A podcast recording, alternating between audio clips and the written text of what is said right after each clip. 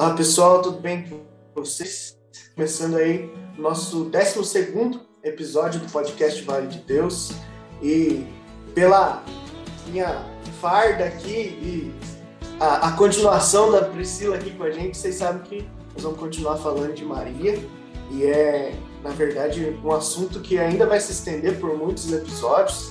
É um tema que a gente gosta muito, mas hoje em especial nós vamos escolhemos para falar da oração à Maria. Então, hoje nós deixamos um pouco o nosso ecumenismo de lado, né? E hoje a gente vai falar de Maria de uma forma mais voltada é, para essa oração que tem raiz na, na religião católica. Então, não tem como a gente não falar é, da, dos terços e das coisas que são inerentes a esse assunto. E aí, eu quero, antes da gente começar, pedir para você deixar o like, se inscrever no nosso canal. Nós temos o canal no, no Facebook, estamos, estamos com as nossas redes sociais no Instagram, é, no YouTube também. Então, compartilhe os nossos conteúdos, nos siga nas nossas redes sociais, porque a gente tem um monte de coisa boa aí, tentando chegar em todas as mídias sociais. Estamos agora com o TikTok também, começamos há, há pouco tempo. E mas se Deus quiser, a gente vai começar a, também a postar conteúdos exclusivos para cada uma das redes. Estamos tentando correr atrás dessas coisas aí para dar certo, mas para isso a gente precisa do apoio de vocês. Vocês nos ajudam a criar um conteúdo que seja interessante que se propague para as pessoas. Mas, sem muitas delongas aí, vamos começar a falar da oração da Ave Maria. Eu queria passar a bola para a Pri, que vai começar para a gente aí Pri, e aí? Como é que começa essa, essa oração? Então vamos lá. Então, oi pessoal, eu sou a Priscila, como eles já falaram. Obrigado por me permitir estar aqui nesse dia, né? Falando um pouquinho sobre essa oração. E como o Marquinho já colocou, ela começa assim: Ave Maria.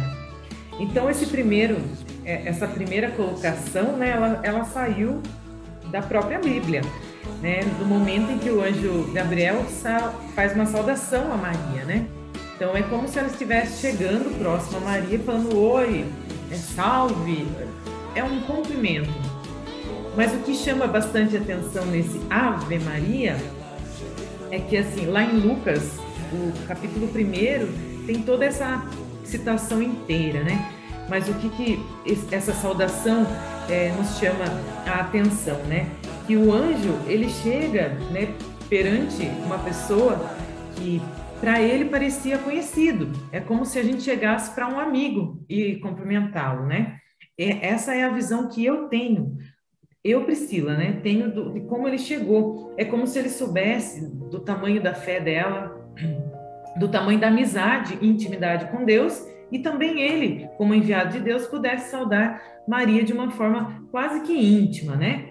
E aí, é, nesse oi, nesse olá, nesse salve, né, eu fui pesquisar alguma coisa que pudesse ser mais técnica, não só a opinião da Priscila, né? E eu encontrei uma carta escrita por Santo Tomás de Aquino, que é um santo doutor da igreja, né? E que ele, ele explica que o comentário, essa saudação angelical, né, é, na antiguidade, é, as aparições dos anjos, né, aos homens, eles era um acontecimento de grande importância, né? E os homens se sentiam assim bastante honrados por né, ter essa, esse contato com os anjos. E em específico ao encontro do anjo Gabriel com Maria, houve relatos de uma inclinação perante uma criatura humana, né? E aí seguido de um oi. Por isso que é, pode-se dizer que esse ave foi como que um oi mais íntimo do que o convencional, porque ele sabia de quem estava ali à sua frente. E aí ele não, ele não fala Maria, né? É, a oração na Bíblia não está escrito Ave Maria, né? É, ave cheia de graça. É, então, perante essas primeiras palavras, esse cumprimento, esse esse encontro de um enviado de Deus com Maria, é com um entusiasmo, é uma alegria, ave, né? Como que estivesse abrindo as portas de algo muito grande que iria acontecer e que depois, hoje a gente já sabe que é grandioso mesmo, né?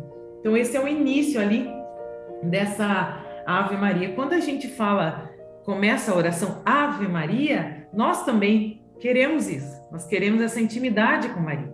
Ave Maria, minha amiga Maria, minha mãe Maria. É, a gente também tenta fazer o mesmo que o anjo teve poder naquele momento para fazer. Essa intimidade, esse oi tão carinhoso dele, esse salve Maria tão carinhoso. Pessoal, é o Christian aqui. É, eu vou ficar com a próxima parte, é, cheia de graça. Mas, na verdade, não tem nem como a gente é, é separar essas duas partes, né? elas estão muito juntas. Né? A referência Ave Maria, cheia de graça, né? é a saudação do anjo Está lá em Lucas 1, 28. É, e ele é muito interessante, né? essa parte é muito interessante porque mostra realmente a grandiosidade da, de Maria, né? E o reconhecimento do anjo, né? Por alguma coisa tão grande, né? Ele, eu acredito que ele tenha se espantado, né? E aí eu, algumas referências que eu consegui buscar, eu vou dar três dicas depois é, é, não, não é, faça com não, não esqueça, Marquinhos, a gente tem que colocar esses links aí para o pessoal poder ir atrás dessas fontes também, muito legal. Gente, eu busquei um vídeo no YouTube do Padre Paulo Ricardo e ele fala bastante né, sobre isso, dessa reverência. Né? Ele fala assim, é, que o anjo encontrou, o anjo que veio do céu encontrou um pedacinho do céu aqui na terra, que é a própria Maria. Né? E, e aí ele, ele ficou impressionado, ele ficou... Né, é, é, é, agraciado, né? Ele, ele falou isso, ele, ele deixou isso bem claro, né? É, acho que essa, até essa reverência que a Pri comentou, eu acredito que o anjo tenha feito, sim, porque ele né, pôde perceber. Primeiro, né, são três coisas importantes sobre Maria que fazem com que ela seja extremamente grande e extremamente grande, extremamente relevante dentro do contexto é, é, de Deus, dentro do contexto da salvação é, a espiritualidade de Maria, né, o anjo pôde reconhecer, a familiaridade com Deus, a intimidade dela com Deus e a graça. Né? A gente vai falar um pouquinho sobre a graça. Eu busquei algumas referências que falam o porquê é, é, que ela é cheia de graça. Né? É lógico, ela recebeu né, é, é o Jesus, né? Ela era é, é, a, a, a, mãe mesmo, né? Aqui recebeu, aqui é, é deu vida, aqui é, é, pôde gestar o próprio Jesus, né? Por conta disso, ela teve graça. Mas antes ainda, né? a sua alma foi preservada do pecado original. Então, o que, que é isso? Né? Ela, a gente, a gente, tem uma oração que a gente faz, né? É, e que a gente né, proclama, né? A Maria concebida sem pecado, rogai por nós que recorremos a vós. Concebida sem pecado, né? Então, os pais de Maria, né, na concepção de Maria, no nascimento de Maria, a preservaram, né? Deus a preservou desse pecado original. É, um, um, é, o pai e mãe é, é tiveram, né, é, é, Maria. Maria foi concebida de forma natural, sem, sem nada né, grandioso como Jesus, mas esse fato fez com que Deus a preservasse desse pecado original. E por conta disso ela é cheia de graça, além, obviamente, da concepção do próprio Jesus. Já imaginou? Ah, eu vejo essa saudação do anjo, né? E o anjo via Deus e vê, os anjos veem Deus face a face. Mas esse, mas ele devia estar muito curioso para saber, não, né? Tanto anjo por aí, por que, que me escolheu? E agora eu vou lá e talvez seja o um anúncio, é assim, é, tem tantos anúncios importantes na Bíblia, mas com certeza esse é o anúncio mais importante de todos. Então você imagine né, como o anjo se sentiu nesse momento, é, a honra de estar, né, a ansiedade de chegar esse momento esperado por todos. Né? A gente vê na, na Bíblia que tem aí um espaço entre os últimos profetas e aí o, o, começo do Novo Testamento de 400 anos, então devem ter sido 400 anos difíceis, né, para sustentar a fé, é, muito por conta né, dos, dos anjos da guarda e do, dos últimos profetas ali que tiveram que sustentar a fé até chegar o, o João Batista, né, precursor e depois Jesus, não deve ter sido fácil essa época de expectativa para todo mundo. E aí, como é que vai ser? Né? Então, ele, ele chegar para Maria e falar isso também é uma sensação de: nossa, começou. Agora a história de Jesus começa. Isso é muito interessante. Né? Aí tem a terceira frase, que é, é o Senhor é convosco. E aí? Eu, a gente falou um pouco dessa parte no podcast passado, então eu quis trazer uma abordagem nova, para a gente falar dessa frase de uma forma um pouco diferente. Primeira coisa que eu queria abordar, uma coisa que me veio à cabeça assim, mas que é, talvez a gente nos tempos modernos a gente não se dê muita conta disso, que Maria foi a primeira a saber que ela teria um menino antes de nascer. Vocês já pensaram nisso? Hoje é comum, você faz ultrassom ali, tá tudo certo. Mas na época, você imagina, há uns 10 anos atrás, as pessoas já tinham aquele negócio que tem que sentar na almofada com garfo, com colher, que não sei o que, para ser, se é menino ou menina. Você imagina na época de Maria, né? Todo, todo cheio das tradições, devia ter um monte de gente que falava assim: mas e se for menina, como é que vai ser o nome? E Maria só devia sorrir por dentro, né? E falou assim: não, não vai ser menina. Já sei, já sei o nome, já sei tudo, né? E aí, e aí deve ter sido uma sensação diferente para Maria, né? Maria preparando as coisas, as roupinhas ali, e esse Jesus estar com ela é muito maior do que simplesmente aquele período da gestação. O Jesus estar com Maria é fez parte da jornada de Jesus. Jesus a todo momento, você pode perceber, e eu, eu fui pensando a respeito disso e eu comecei a me dar conta. Jesus dá exemplos muito marianos na história dele. Né? Primeiro que o começo da história ou é Jesus contando o que Maria contou para ele e José, ou é, é, é, alguém que teve contato direto com Maria, né? Talvez Lucas ali tenha tido contato, João ali tenha tido contato com Maria para saber a história do começo como ela foi de fato, assim. Mas é muito o, o, o relato de Jesus, né? Contando, ah, minha mãe me contou isso, minha mãe me contou aquilo, meu pai me contou isso, meu pai adotivo, né, José, me contou isso, me contou aquilo. Da, do começo, porque Jesus era uma criança é, biologicamente falando normal. Jesus é, talvez não tivesse aquela lembrança é, detalhada das coisas que aconteceram com ele no nascimento, na infância. Então a gente está ouvindo uma história em terceira pessoa. É uma história que Maria conta. Só que isso fica nítido no começo dos evangelhos.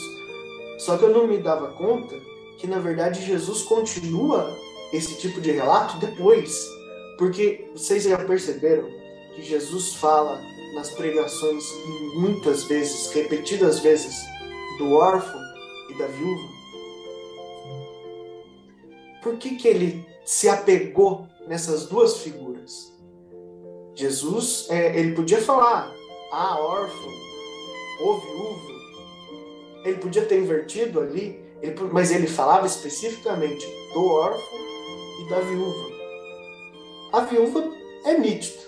Para mim, é, é ele se compadecendo da figura de Maria depois que ela que eles perdem José ali não tem, não tem dúvida disso, porque ele sente que Maria ficou meio sem rumo, meio sozinha em algumas situações, então ele via a, a viúva depositando dinheiro lá na, na igreja e, fala, e lembrava da mãe dele.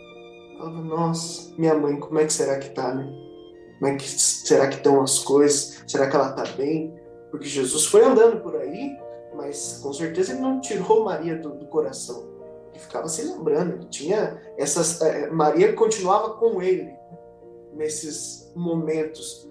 E a orfandade, isso é coisa minha, não é doutrina de igreja nem nada disso.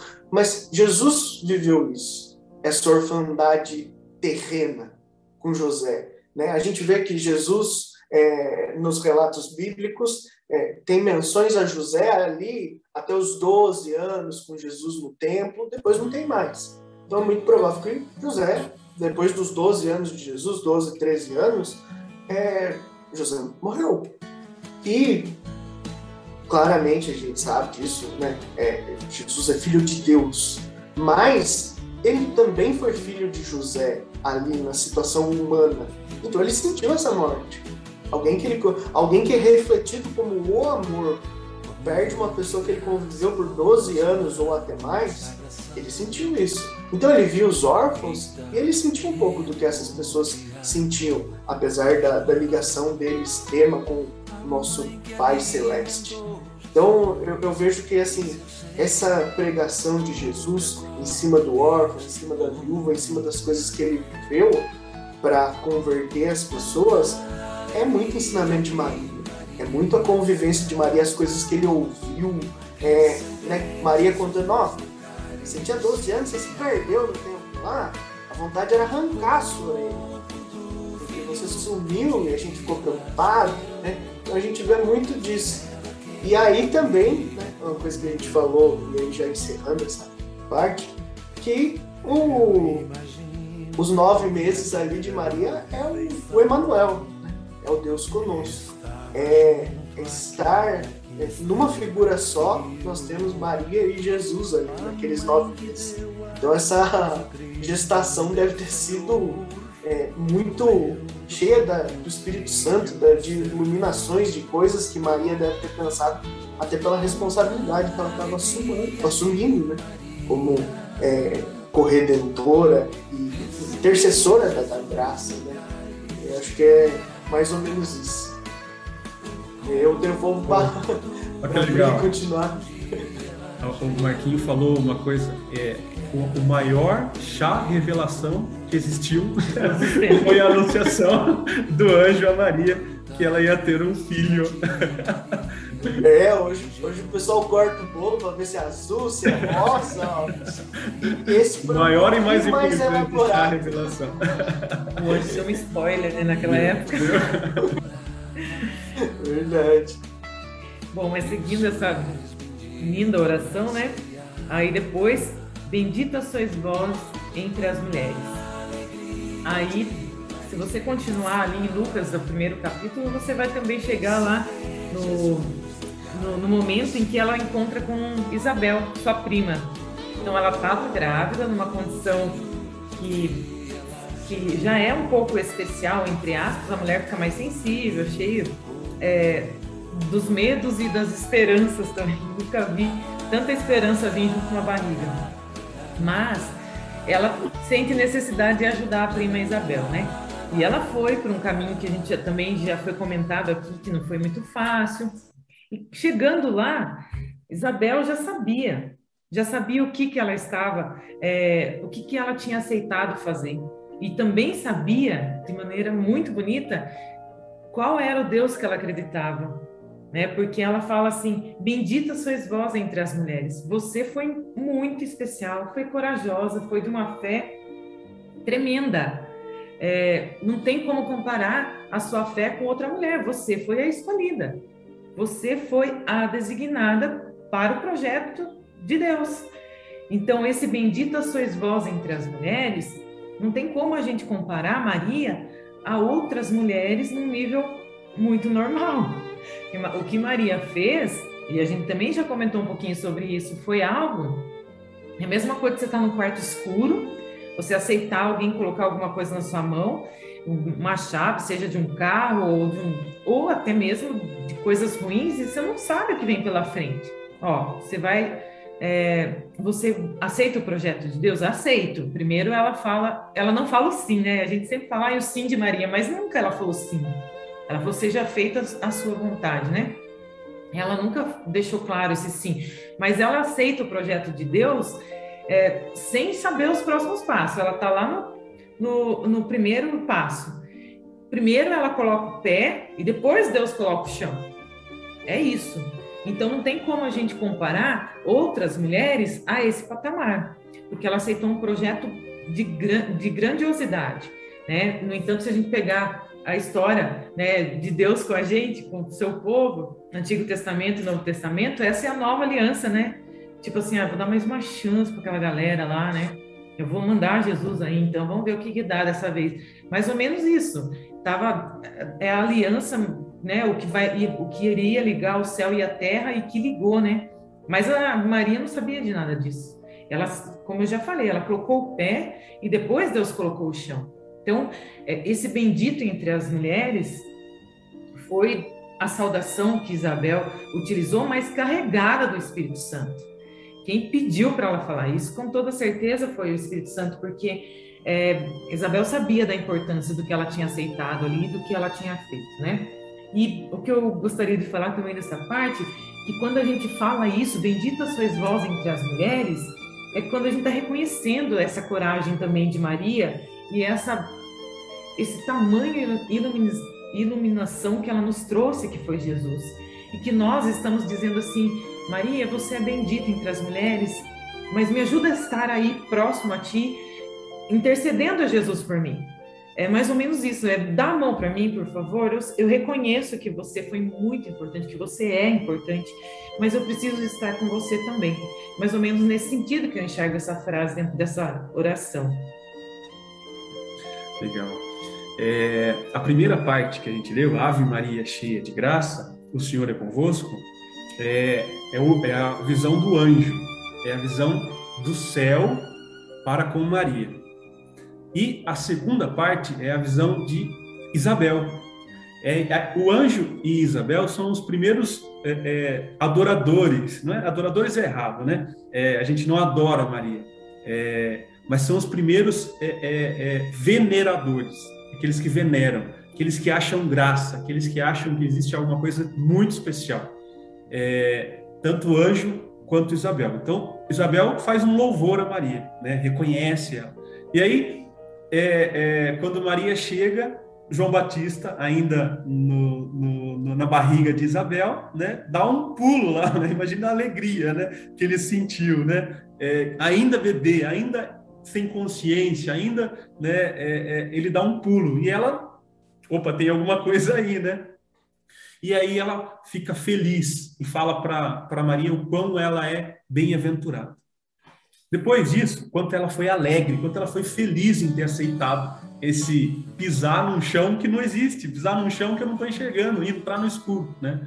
Depois a gente tem, é, bendito é o fruto do vosso ventre, porque ela reconhece né, a grandiosidade do bebê que Maria carrega. Então, primeiro ela reconhece o quão feliz foi Maria por aceitar a decisão, e depois ela fala o quão feliz é, é, é, é o quão, quão importante é o bebê que está aí dentro do seu ventre.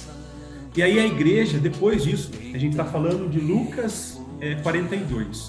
Não tem a palavra Jesus, não tem. A igreja acrescenta a palavra Jesus. E aí, se a gente for olhar a oração, Jesus está bem ao centro da oração. Então, se existe alguma dúvida de que essa oração ela é para Jesus, ela é feita para Jesus, Jesus foi colocado ao centro da oração. Essa primeira parte que a gente encerra agora da oração é a parte mais importante da Ave Maria, porque ela é histórica, né? ela está dentro da Bíblia, né? É, é, a gente não está dizendo nada que não foi escrito, né?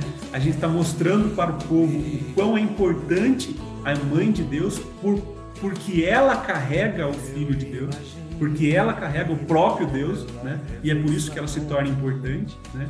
É, e aí você tem essa, essa é, é, é proclamação, é Jesus, o mais importante ali é Jesus.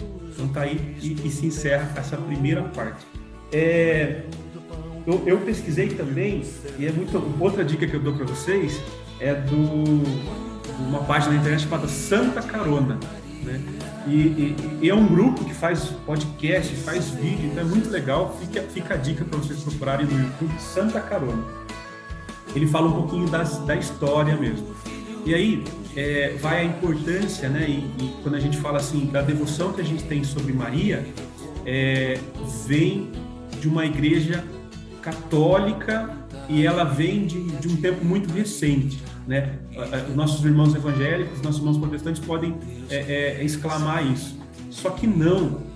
Aí ele traz alguns, alguns né, pontos interessantes, né? É, alguns manuscritos antigos, tal, que já falavam, né, da necessidade, né, do povo, em, da devoção do povo sobre Maria. E aí ele fala, né, de como que a igreja, né, é, é, passou adiante a fé, né? Inclusive a fé em Maria. É, alguns fatos interessantes que ele diz e que acho muito legal. Ele fala assim, ó, a igreja pregou a fé para o povo. A igreja que pregou a fé para o povo foi a mesma que escreveu a fé nas cartas, pintou a fé nas paredes e escreveu a fé nas escrituras. E esse pintou é porque ele fala de uma pintura né, do século II, que era o, o, o Teótocos. Teótocos é a maternidade, né? a, a maternidade divina, é, que é justamente uma imagem de Nossa Senhora amamentando o, o Jesus. Então, é, é, é, daí vem a origem né, dessa oração. Ela é tão importante para a gente e ela é cultuada, né, é, rezada né, é, é, para Jesus né, desde o início. Né, então, a, a necessidade da gente rezar junto né, essa oração. Sim, e até é, complementando isso que você falou, me lembrou do, da primeira leitura de hoje, né, para, para os católicos, né? A primeira leitura que foi meditada hoje, é, de Atos dos Apóstolos, ela frisa, né, cita as mulheres que estavam lá de uma forma genérica, né? E depois ela fala, entre as quais Maria, mãe de Jesus. Então, assim, você já começa a perceber que Maria tinha uma relevância ali no comecinho da igreja primitiva. A gente está falando de Atos dos Apóstolos 1, é, versículo 14. Então, é o, o comecinho do, dos Atos dos Apóstolos. Eu acredito que quando os discípulos é, esmoreceram um pouco na fé, foi em Maria que eles buscaram essa referência, né? Porque talvez ali deles, é, quem lembrasse mais eles de Jesus era Maria. Vocês podem ter certeza que jeito de falar, jeito de se portar, é muito de Maria e de José. É, isso é, é nítido. Veja nós, né? O quanto nós temos dos nossos pais, de postura, de jeito de falar. Às vezes a gente vai envelhecendo e vai percebendo o quanto mais a gente vai ficando parecido né? com o jeito, às vezes o, o jeito de, de lidar com as coisas. Então, para matar essa saudade, vamos dizer assim, né? nesse período, deve ter sido muito importante a presença de Maria, tanto que ela foi ressaltada nos Atos, né? E eu achei interessante também que você falou, Cris, que essa parte é uma transição. Até aqui nós temos o texto bíblico, é a conversa de Maria com o anjo, de Maria com Isabel daqui para frente, eu digo que a, a, segunda parte da, da Ave Maria, ela não está na Bíblia, mas ele, ela é impregnada de, de uma fé óbvia até. São, são trechos óbvios, são trechos que dizem o óbvio. Não é nada assim, nossa, mas isso aqui é invenção. É, porque tudo que você encontra daqui para frente, você consegue uma referência bíblica daquilo. Então talvez você não ache a frase específica, mas tem muito de fé né, primitiva aqui nessa, nessa continuação. E aí a gente passa para Santa Maria. Tem coisa mais óbvia que isso? Né? Se a gente reconhece Pedro, Paulo, André, Tiago, a santidade de Maria é nada mais que uma coisa óbvia, talvez. É, até se a gente for pensar aí deixando a Santíssima Trindade num grau acima, e até eu vi esses dias, tem uma denominação para isso, mas eu não lembro de cabeça agora. Mas é, Maria é o primeiro degrau abaixo da Santíssima Trindade, com toda certeza. Né? A santidade de Maria é a mais evidente, porque santidade é estar o quê? Em estado de graça. Nós não acabamos de dizer Ave, o anjo, não, tô, somos nós, o anjo disse: Ave Maria, cheia de graça. Então, para ser santo, é preciso estar em estado de graça. Quem mais em estado de graça do que Maria? E aí, a gente fica pensando muitas vezes né, que Maria já intercedeu por tanta coisa, né? Guerras, é, atentados, tanta coisa que a gente vê do, do, dos tempos atuais, das aparições mais recentes de Maria. Mas é, Maria, desde o princípio, com Jesus no, no ventre, Maria já começou a interceder pela salvação das pessoas. Se a gente for pegar na Bíblia, o Cristo já falou disso, né? Priscila, a gente já falou aqui, que Maria e Jesus nasceram sem o pecado original. Mas existe um outro personagem da Bíblia que pelo, ele não foi concebido sem o pecado original, que fique claro isso, mas ele também nasceu já sem o pecado original, porque ele teve essa redenção, esse perdão, que é João Batista. Que é naquela passagem, né? A gente acabou de falar. Quando Maria faz a saudação para Isabel, a hora que a criança pula no ventre, é Jesus perdoando o pecado original de João Batista.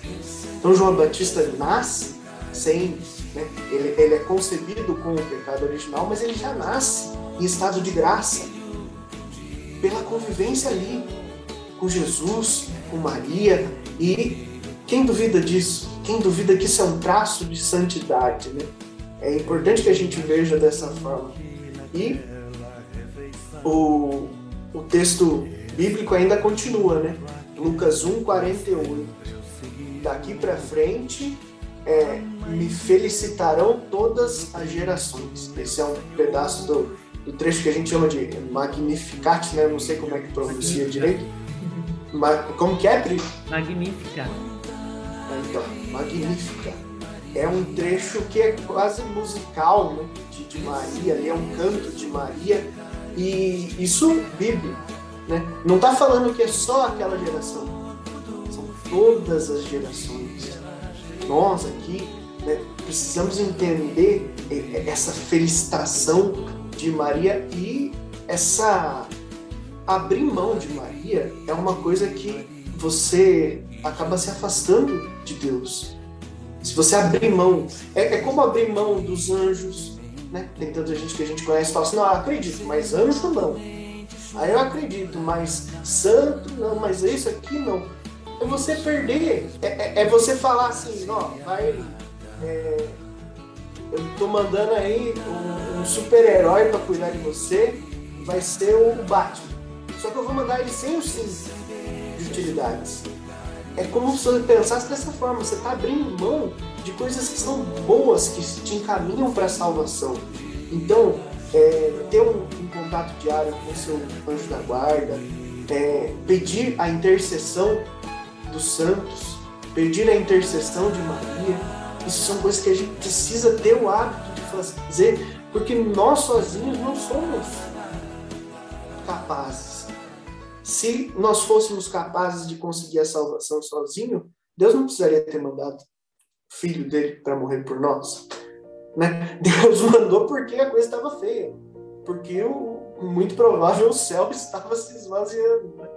As pessoas estavam só é, deixando de estar em estado de graça, levando uma fé que, ah, eu, eu acredito, mas eu tenho meu Deus.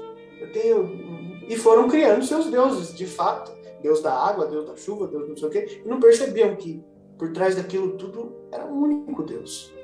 Era o Deus que fazia chover, que fazia ventar, que fazia as coisas acontecer. E para encerrar essa minha fala, você já imaginou você chegar na casa de alguém e falar assim: Olha, eu amo você.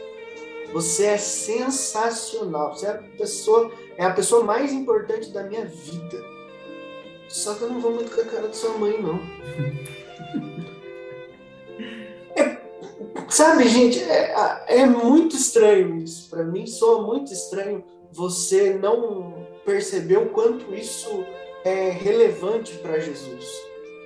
Pra, o quanto é, você ter os mesmos gostos que ele. Né? A gente fala muito do, do Douglas Gonçalves, né? que é do Jesus Cop é, a ideia dele é você ser uma cópia de Jesus. Jesus amava Maria, Jesus amava os discípulos, Jesus amava todo mundo.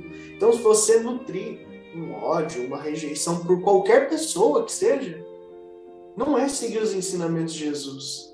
Seja para defender A, B ou C, mas qualquer tipo de ódio ou qualquer tipo de é, rejeição a qualquer pessoa, por pior que ela seja. Eu já estou fazendo uma referência aos tempos atuais. Né? Quantas vezes a gente vê é, pessoas desejando a, a morte de políticos, a morte das pessoas. Gente, nós somos cristãos, não, não é isso. Nós acreditamos numa fé de amor. Então, se você está ouvindo isso, seja católico, evangélico, se você se denomina cristão, saiba que nossa pauta é o amor. Então, nós precisamos amar e amar aqueles que Jesus amou, aqueles que Jesus conviveu. Isso é o básico. Né? A santidade de Maria, eu acho que passa por isso, por ser uma figura muito amada por Jesus. Acho que é isso. E continuando na, na ideia do que o Marcos falou, quando alguém já passou por um caminho que você acha difícil e quer chegar naquele resultado, por que não seguir o exemplo do, do, de onde ela pisou? Então eu vejo isso como a mãe mesmo. É, ah, a minha blusa para você, porque eu sei que tá frio eu sei de mais coisas que você. Então, quando a gente pede essa intercessão, a gente está pedindo, ah, ajuda a gente a pular um degrauzinho aí, para ir mais rápido, né? Dá uma ajudinha de mãe. Ó, já passei por esse caminho, aqui tem espinho, ali tem pedra, então vai por aqui. É mais ou menos isso. E aí, quando a gente continua a oração, você acabou de falar Santa Maria, veio Mãe de Deus. Mãe de Deus começa lá com Isabel. Também lá em Lucas, ela, no, no versículo 42, ela fala assim: é, Mas como eu posso ter a honra né, de receber aqui a mãe do meu Senhor? Então ela já começa ali a saber que ela estava falando com alguém que seria a mãe de Deus, a mãe do Senhor, a qual ela rendia graça, né? A qual ela rendia toda a fé dela. E aí, é, se a gente também recordar o porquê que ela é considerada como mãe, vem desse, mater, desse maternal, dessa intimidade mesmo que, que o anjo reconheceu lá atrás, que o Christian falou um pouquinho aqui do, do documento que a igreja tem, né, que é o Teótocos. Acho que é isso que Teótocos. fala. É bem difícil falar. E aí, dentro desse documento, é, também é citado na catequese da Igreja Católica, falando assim que aquele que ela concebeu do Espírito Santo como homem e que se tornou verdadeiramente seu filho, segundo a carne, não é outro que o Filho do Eterno Pai, a segunda pessoa da Santíssima Trindade. A Igreja confessa que Maria é verdadeiramente mãe de Deus. Então, ela, a própria, é, se fosse falar em termos biológicos, é o DNA da Maria, né? E é a carne da carne de Maria, mas a gente também sabe que é providência de Deus, filho de Deus. Então, nada mais é que, dentro da Santíssima Trindade, reconhecido como nosso Deus, né? Então, como falar que Maria não é a mãe de Deus? Não tem como. Ela é ela é a nossa mãe. E aí a gente poderia até crescer, ela é mãe da igreja, porque ela facilita os caminhos, né? Até tem umas figuras aí que aparecem nas redes sociais que eu acho muito engraçado, que é o terço, né? E, e, ela segurando o terço em cima das nuvens e alguém escalando assim, escondido de, de, de, alguém ali que está atendendo para entrar no céu. Pedro. Aí São Pedro reclamando com Jesus, ó, oh, sua mãe de novo, né? É mais ou menos por aí. É um carinho de mãe que quem é mãe verdadeiramente aqui na Terra, né? Seguiu esse instinto maternal mesmo, tão saboroso, é, vai entender que é assim um, uma vontade de que todo mundo se dê bem, todos os seus filhos se dê bem, não sofra. Então é como se ela convidasse, ela, vamos por aqui, vamos comigo. Eu aceitei, foi super difícil, teve coisa muito ruim, mas teve muita alegria. Tem muita alegria por vir. Vem comigo. Então isso é coisa de mãe, não tem como a gente achar, né, que que é diferente. É, tem uma passagem também quando Jesus está agonizando na cruz ele fala, né, para João, é, mulher, eis aí teu filho, filho, eis aí tua mãe. Então ali ele já falou, ó, aí povo, no geral, é mãe, ela é nossa mãe. Então, é, é, como você falou, não está escrito mãe de Deus do jeito que muita gente gostaria de enxergar dentro da Bíblia. Mas se você é, fazer a compreensão do que Jesus estava querendo dizer ali naquele momento, é aceita minha mãe. E eu fui muito feliz, eu fiz o projeto de Deus acontecer, aceita minha mãe como um ajudante, um exemplo, como a, o seu espelho que você vai conseguir também realizar o projeto de Deus na sua vida. Mais ou menos por aí. É, rogai por nós, pecadores. Bom, se é mãe de Deus, né? Nossa, se é mãe de Deus, ela pode muitas coisas, muitas coisas. Então a, gente tem que ter a confiança de que a mãe de Deus né, tem poder também mas não de redenção. Quem redime, quem dá a redenção é o próprio Cristo, mas ela é corredentora, né? O que, que um piloto de avião faz e um copiloto faz? Né? O piloto tem a função, mas o copiloto também, né? Também tem. Então, Maria, ela entra nesse sentido. Ela é a pessoa que pode dar a intercessão, que pode ser um caminho para se chegar a Cristo. Né? E aí, é, se, ela tem esse poder de mostrar o caminho, de interceder por nós, né? e a gente reconhece ela como a mãe de Deus, né? eu posso então pedir para ela. Essa segunda parte da Bíblia, perdão, essa segunda parte que não está na Bíblia, né, que, é, que, é uma, que ela faz parte da tradição da nossa igreja, né? O que, que é a tradição? Vai se passando de, de pai para filho, vai se passando de papa para outro papa, vai sendo escrito em documentos, vai fazendo parte de canções. A gente canta na missa, né? Então vai fazendo parte das canções, vai fazendo parte dos ritos dentro da missa, das celebrações da nossa igreja. E aí foi se introduzindo essa oração no cotidiano mesmo das pessoas. E hoje ela é uma das mais é, rezadas né, pelos católicos. Então, nós, em, em primeiro lugar, a gente então reconhece Maria, reconhece o fruto do ventre de Maria, o próprio Jesus. Aí a gente diz quem é Maria e por que ela é Santa Maria, ela se tornou santa por conta daquilo que ela carregava, né? E aí agora eu venho suplicar para Maria, porque eu não sou nem um pouco parecido com Maria. Muito pelo contrário, eu tenho muitos pecados. E aí quando eu reconheço que ela é a mãe, ela pode interceder, eu venho para ela e falo assim: eu sei que eu sou pecador, eu me reconheço como pecador, mas antes eu reconheço você como a mãe do meu Senhor. Então me ajuda, me ajuda nesse momento, porque eu sou pecador. Né? E aí eu carrego esses pecados comigo e eu estou na frente dela e eu tenho certeza que ela, né, como está é, é, olhando para mim também com um amor de mãe, um amor da minha mãe, é, ela pode interceder e falar para Jesus assim: ó oh, Jesus, ele é, fez muita coisa errada mesmo, sem dúvida, sem dúvida. Mas ele também é meu filho, né? E, e você, como redentor, pode redimir os pecados dele. Faz isso por ele. Eu acho que esse é o sentido, né? Esse é o sentido. Quando eu rezo a oração da Ave Maria, eu tenho esse sentido, que eu me reconheço, e a partir desse meu reconhecimento, eu peço a intercessão de Nossa Senhora para isso. Bom, então, será que, que Maria tem autoridade? Será que ela pode mesmo, né? a gente lembra da, da passagem do qual ela pede para Jesus, né, para transformar a, a, água em vinho, né? Na verdade, ela manda, né? Ela manda Jesus fazer isso, né? É o primeiro milagre. Então, ela também iniciou é, a caminhada é, é de Jesus Cristo também, né? É, então, daí a, a, autoridade que ela tem, né? Daí o poder que ela tem é, a gente pode confiar nisso, né? Sendo pecador, a gente pode confiar nisso. E eu confio em Maria da mesma forma que eu confio na minha mãe, né? Na minha mãe mesmo, dona Cida.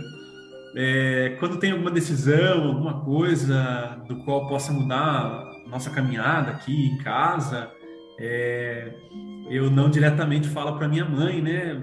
né pergunto para ela o que, que ela acha tal, mas uma das primeiras coisas, independente daquilo que eu falo para ela, eu falo para assim, mãe, reza por mim né? Reza por mim porque eu confio é, é, na fé que ela tem em Deus, na intimidade que ela tem em Deus. Por que não confiar na intimidade de Maria, né? Com o próprio Filho Jesus? Daí a, a nossa confiança e pedir para que ela rogue por nós pecadores.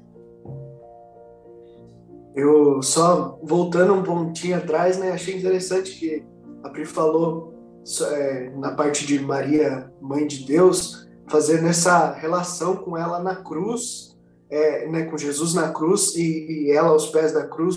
E, e eu nunca tinha parado para pensar dessa forma, assim, né, que não é só a fala de Isabel, realmente, é, é também essa fala de Jesus é, reconhecendo que, até a gente já falou disso esses dias, que naquele momento Jesus não fala na sua condição humana. É, eu, eu, tenho muito no meu coração isso, que as duas vezes que Jesus fala com Maria, que ele trata ela como mulher, é o, o Deus falando, é o Filho de Deus se expressando naquele momento. É Jesus todo na sua condição de divindade falando, então ele nos entrega Maria né, como mãe. Isso é muito bonito, né? E a gente também tem que lembrar disso que ser mãe de Deus não é ser mais que Deus. São coisas distintas. É, a relação de, de, mãe e filho sempre vai ter isso, né? Como o Cris falou, de você ter um, acesso diferenciado. É, é uma conversa diferente. É, Jesus claramente não estava querendo fazer o um milagre né, das, das bodas, mas ele vai e, e, e faz porque ele sentiu o coração da mãe dele. Tá? Aquela questão era importante naquele momento. Talvez a Maria tenha isso da urgência. Né? Jesus vê a coisa mais global. Jesus fala, não, mas lá na frente as coisas vão ser assim, assado. Mas Maria é aquela coisa, mas você vai deixar sofrer todo esse tempo? Você vai deixar passar por tudo isso? Talvez já tenha aprendido o que precisa aprender, né? E Aí ainda até eu lembrei de uma música que todo mundo conhece, né? Do padre Zezinho, que ele é, chama Senhora e Rainha, que é assim, é uma catequese essa música, do que, de como Maria deve ser vista, né? E ele diz, né, como é bonita uma religião que se lembra da mãe de Jesus. Mais bonita é saber quem tu és. Não és deusa, não és mais que Deus, mas depois de Jesus, o Senhor, neste mundo ninguém foi maior. Eu acredito muito nisso. Muito bonito é a inspiração divina, né? E ali, até a gente falando de inspiração divina, a gente até começa a pensar, né? Nós estamos falando da parte da Maria que não está é, descrita todas as palavras nessa ordem na Bíblia, mas é inspiração divina. Nós não podemos pensar que a inspiração divina veio inspirou só quem escreveu a Bíblia e foi embora. Como assim? Depois que a Bíblia foi escrita, a inspiração divina continuou inspirando as pessoas para que elas é, falem, preguem a palavra de Deus, para que elas escrevam. Né? Quantos tratados, quantas coisas, se a gente for pensar bem, né? É, eu falei disso esses dias, é, o Novo Testamento, os 27 livros lá, é unanimidade. Ninguém discute. Católicos, evangélicos, os protestantes, todo mundo concorda. Tá, quem que escolheu esses 27? Porque eram muitos mais outros, né? Então, a inspiração divina veio nos homens, inspirou para que eles escolhessem esses 27 livros. Não, isso aqui tem fundamento na história de Jesus. O resto é, pode ser texto até bonito, poético e tal, mas não tem a inspiração divina. Isso é importante da gente ver também, que a inspiração divina não cessou com a Bíblia. Ela continua e ela continua inspirando, inclusive essa oração é um reflexo disso. Metade está no texto bíblico, metade foi inspiração divina pós-texto bíblico, mas totalmente pautado na, na Bíblia. Né? E eu acho interessante essa última, é, é, esse último trecho da oração, que fala, né? Agora e na hora de nossa morte eu sempre fiquei pensando, né? Parecia, quando eu era criança, eu rezava e pensava, nossa, parece meio fúnebre, né? É, dá, assusta a gente, né? Você fala assim, nossa, mas eu tô pedindo para a hora da minha morte, como é que vai ser, né? E tal. Mas eu penso assim, o agora, ele é muito a cara de Maria, né? Maria é do agora. Maria vê as necessidades da humanidade e ela age no agora, né? todo mundo é, fala né, que Deus age de formas misteriosas, né? A gente escuta falar isso muito. Maria não tem nada de misterioso. Maria, ela é do agora. ela é muito mais parecida conosco, na nossa humanidade, de querer resolver as coisas logo. E assim, não só conosco, né? principalmente com as mulheres? Fazendo um elogio às mulheres aí, porque às vezes o homem fica naquele negócio, né? Ah, mas é. Mas tem quatro luzes ali, queimou três, é, uma tá funcionando ainda, tá, tá bom? Tá. A hora que escurecer, a gente troca, né? Mas por enquanto tá dando para enxergar ainda, né? E a mulher não, a mulher é do agora. A mulher fala, não, vamos resolver, e, e às vezes não consegue colocar a cabeça no travesseiro e descansar, sabendo que tem alguma coisa pendente. O homem já não, né? Eu lembro da, da frase do, do Homer, né? O Homer que fala que é, tá, tinha, era um episódio que ele tinha que declarar imposto de renda, alguma coisa assim. E ele fala: Não, isso é um problema para o Homer do futuro. E eu não, não invejo esse cara. é mais ou menos assim, né? Os homens têm muito disso, de deixar o problema uma... só quando ele é inevitável de resolver. Lógico que eu sei que não é todo mundo que é assim, a gente tenta não ser, inclusive. Mas é, a gente vê que esse imediatismo é da mulher. Né? E talvez o, o, o não deixar para amanhã faltou a vida de Maria. Maria não deixou para amanhã. Ela falou: não, vou para casa de Isabel. Ah, ela podia ter esperado Jesus nascer, falado, não, vou lá depois, daí eu ajudo a cuidar depois que nascer e tal, é mais fácil. Não, foi do agora. Maria tem muito disso, né?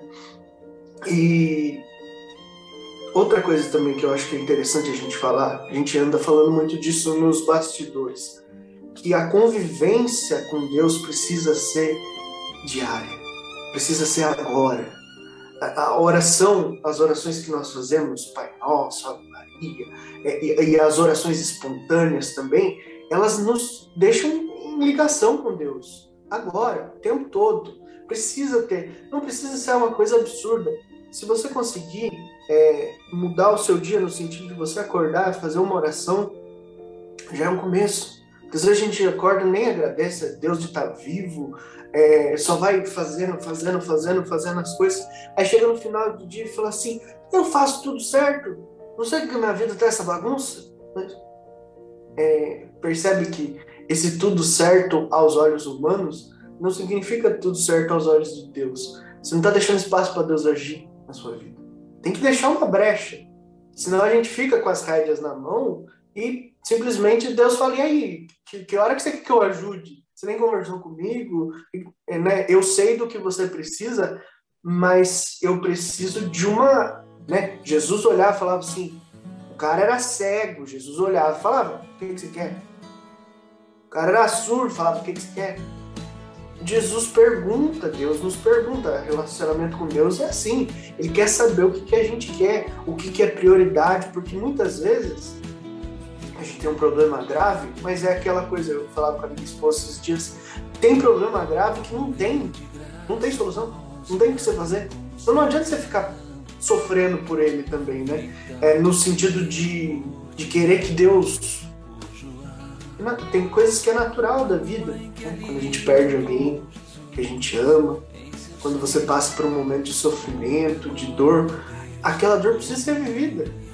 Às vezes você fala assim, nossa, mas Deus tira essa dor Não é saudável fazer isso. Você precisa viver o luto, você precisa viver as tristezas, né? A gente fala muito disso nesses momentos de pandemia. É... Só existem dois tipos de pessoas nesse, nesse momento que a gente está vivendo.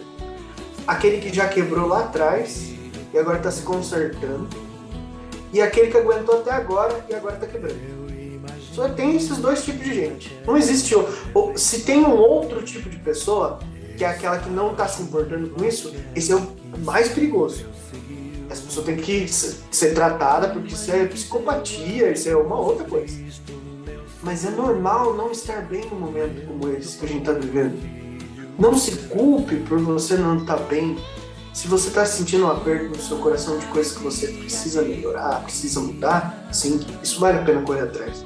Mas se você está preocupado, falando assim, nossa, quanta gente morreu, quanta gente está doente ainda, quantas coisas, como que vai ser amanhã? Como que vai ser o ano que vem? Será que o ano que vem vai ser melhor que esse? Todo mundo está com essa ansiedade. Fica em paz, faz parte. Tá todo mundo no mesmo barco. A gente só não pode esquecer que Deus está junto. Jesus está dormindo no barco com a gente. Né? A gente tem que continuar. E aí, chega o finalzinho da nossa oração para a gente voltar aqui aos trilhos. Na hora de nossa morte, qual que é a missão do cristão? É morrer em estado de graça. É isso que a gente busca todo dia. É viver uma vida boa em que você consiga fazer o bem para as pessoas e fazer o bem para si mesmo para estar em estado de graça. Para você chegar na hora da sua morte e você pensar: não, eu fui mais adiante do que quando eu cheguei nesse mundo. Eu fiz mais bem para as pessoas do que mal. Eu me arrependi das coisas ruins que eu fiz e eu me arrependi de fato. Né? Você não pode se arrepender simplesmente porque você tem medo de ir para o inferno. Isso é um arrependimento fajuto. Ah, eu tô me arrependendo porque o inferno é um negócio ruim, né? Não, o arrependimento precisa ser porque você ama a Deus e Deus é o Senhor da sua vida e você simplesmente por saber que está fazendo algo que deixa ele triste, você não quer que aquilo se mantenha. E aí, aí volta a relação de, de filho e mãe, né? Se você às vezes, né, fala alguma coisa que você percebe, nossa, eu falei aquilo magoou. E às vezes até a verdade tem hora para ser dita. Eu falo muito isso aqui em casa nós temos que tomar cuidado que a gente tem muito esse conceito de verdade bem, mentira mal. Não é assim. A verdade é que a vida humana de dia a dia não é desse jeito. Se você disser uma verdade no momento errado, ela vai fazer mais mal do que bem. E aí, falando das mentiras é, do dia a dia, de, de, de sem maldade, às vezes você deixar de dizer algumas coisas, ou você simplesmente é, concordar com uma coisa que não é 100% a sua opinião, talvez isso torne a sua vida melhor. Você consiga conviver de uma forma melhor. Né? Quantas vezes o, o, vocês que são pais já devem ter passado por isso, né? Não deixa as meninas escutarem. Mas chega com aquele desenho lá, aquele desenho que tá todo rabiscado, tudo coisa, você olha e fala, que lindo! Você está mentindo? Não, para o seu coração aquilo é lindo. Se alguma outra pessoa, qualquer que seja, chega para você e fala assim: ah, eu fiz esse desenho aqui, você achou que ficou bom? Você vai falar: não, ficou uma porcaria. Mas a intenção é um filho teu dizendo que fez aquilo para você, ou que fez aquilo na escola, se dedicou. Você olha todo o contexto. Então você percebe que não existe verdades ou mentiras absolutas para certas coisas, que talvez você fale assim, ficou horrível isso aqui, e você tá matando um pintor do futuro, você tá matando um, um, um orador do futuro, quando você ouve fala assim, ah, olha esse vídeo que eu gravei, mãe.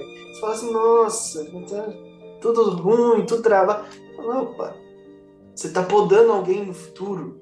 Talvez aquilo não seja o ideal ainda, mas vamos é, fazer a diferença com comentários bons. Muitas vezes a gente pensa assim, né? Eu, eu, eu, eu sempre penso dessa forma. É, no comentário bom, fale, porque a vergonha é coisa do inimigo. No comentário negativo, se cale, porque a vontade de falar é do inimigo. Ele vai colocar isso em nós. Quando nós pecamos, vem a vergonha de falar. Nós temos vergonha de confessar, vergonha de dizer as coisas, por quê? A vergonha vem do inimigo. Quando surge algum momento que você fala assim, nossa, que legal essa coisa que essa, essa pessoa está fazendo, ou essa pessoa fez, e você fala assim, ah, mas não vou falar, que senão vai ficar se achando. Essa vontade de não elogiar também é do. Então é, é muito relativo, nós precisamos pedir para o Espírito Santo nos iluminar nesses momentos, para que a gente consiga ter uma convivência boa. E quando as coisas estiverem difíceis, pedir para a mãe interceder, para que a gente, tanto agora como na hora da nossa morte, a gente tenha é, uma boa morte e uma vida é, voltada para a graça de Deus. Eu acho que esse é o objetivo da nossa vida, é estar em sintonia com Jesus sempre. Amém? Eu queria falar uma coisa. Quando a gente está passando por um problema muito grave, que a gente não tem condições né, de, de mudar a história naquele momento, ou quando a gente está muito eufórico, com uma alegria que a gente não consegue nem se controlar, é, reza, reza a Ave Maria. E, se possível, reza o terço, porque o terço, quando você não está muito concentrado, você não está conseguindo muito ali é, se dedicar à oração, ele ajuda muito, porque ele é um mantra, você vai repetindo, repetindo, repetindo, até o momento que ele vai entrar no seu coração. É, então, rezar o terço, mesmo no momento que você não está conseguindo, um problema muito grave ou numa correria da vida, ele vai ajudar você a construir esses degrauzinhos para chegar mais perto de Jesus. Ele, ele colabora nesse sentido. Tanto no momento que você não é capaz mais de, de ter concentração para rezar sozinho por um problema, ou até mesmo naquele momento que você está querendo fazer algo pela sua fé. Rezar o terço todos os dias foi uma recomendação do Papa agora no mês de outubro. É, experimente rezar o terço todos os dias no mês de outubro para é, afinar essa fé. Um exemplo de Maria, né? Eu garanto que isso não vai ser ruim. Alguma coisa boa você vai tirar disso. Sim, até vou aproveitar, ó, fazer a propaganda aqui dos meus amigos do Terço dos Homens da, da Piedade, o grupo que eu fiz parte. Um tempo eu vim com essa camiseta providencialmente para lembrar do, dos terços, né? Terços das mulheres, terços dos homens. É importantíssimo, como a Pri falou, o, o rezar, e às vezes a gente pensa, é repetitivo, é cansativo. Se chegar um dia em que você rezar o Pai Nosso, rezar Ave Maria, as orações em geral, e você já estiver aplicando tudo na sua vida, pode parar de rezar. Daí pode parar.